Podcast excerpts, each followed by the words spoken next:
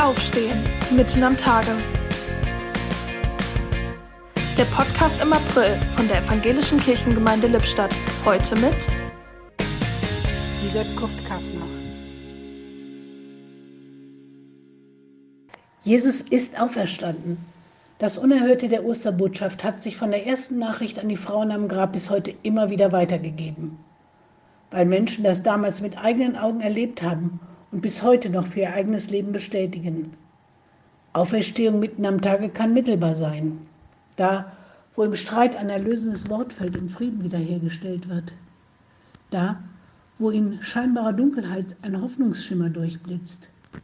Da, wo jemand in meiner Einsamkeit den Weg zu mir findet. Da, wo ich erlebe, dass man Antwort erfährt.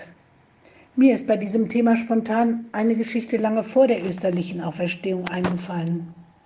Da war ein Mann in Jerusalem, der, wie uns die Bibel erzählt, durch den Heiligen Geist die Gewissheit hatte, dass er noch zu Lebzeiten den Heiland sehen dürfe, der dem jüdischen Volk schon durch die alten Schriften vorhergesagt worden war.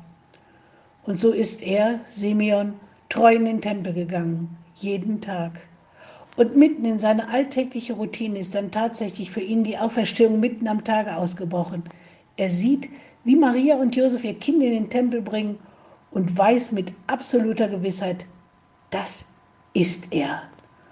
Gott hat sein Wort gehalten und sein Versprechen wahrgemacht.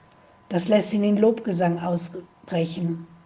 Mitten im Alltag kann und will uns Gott, der auferstandene, lebendige Gott begegnen. Wenn das kein Grund zum Jubeln ist. Das war der Podcast mit Sigurd Kupp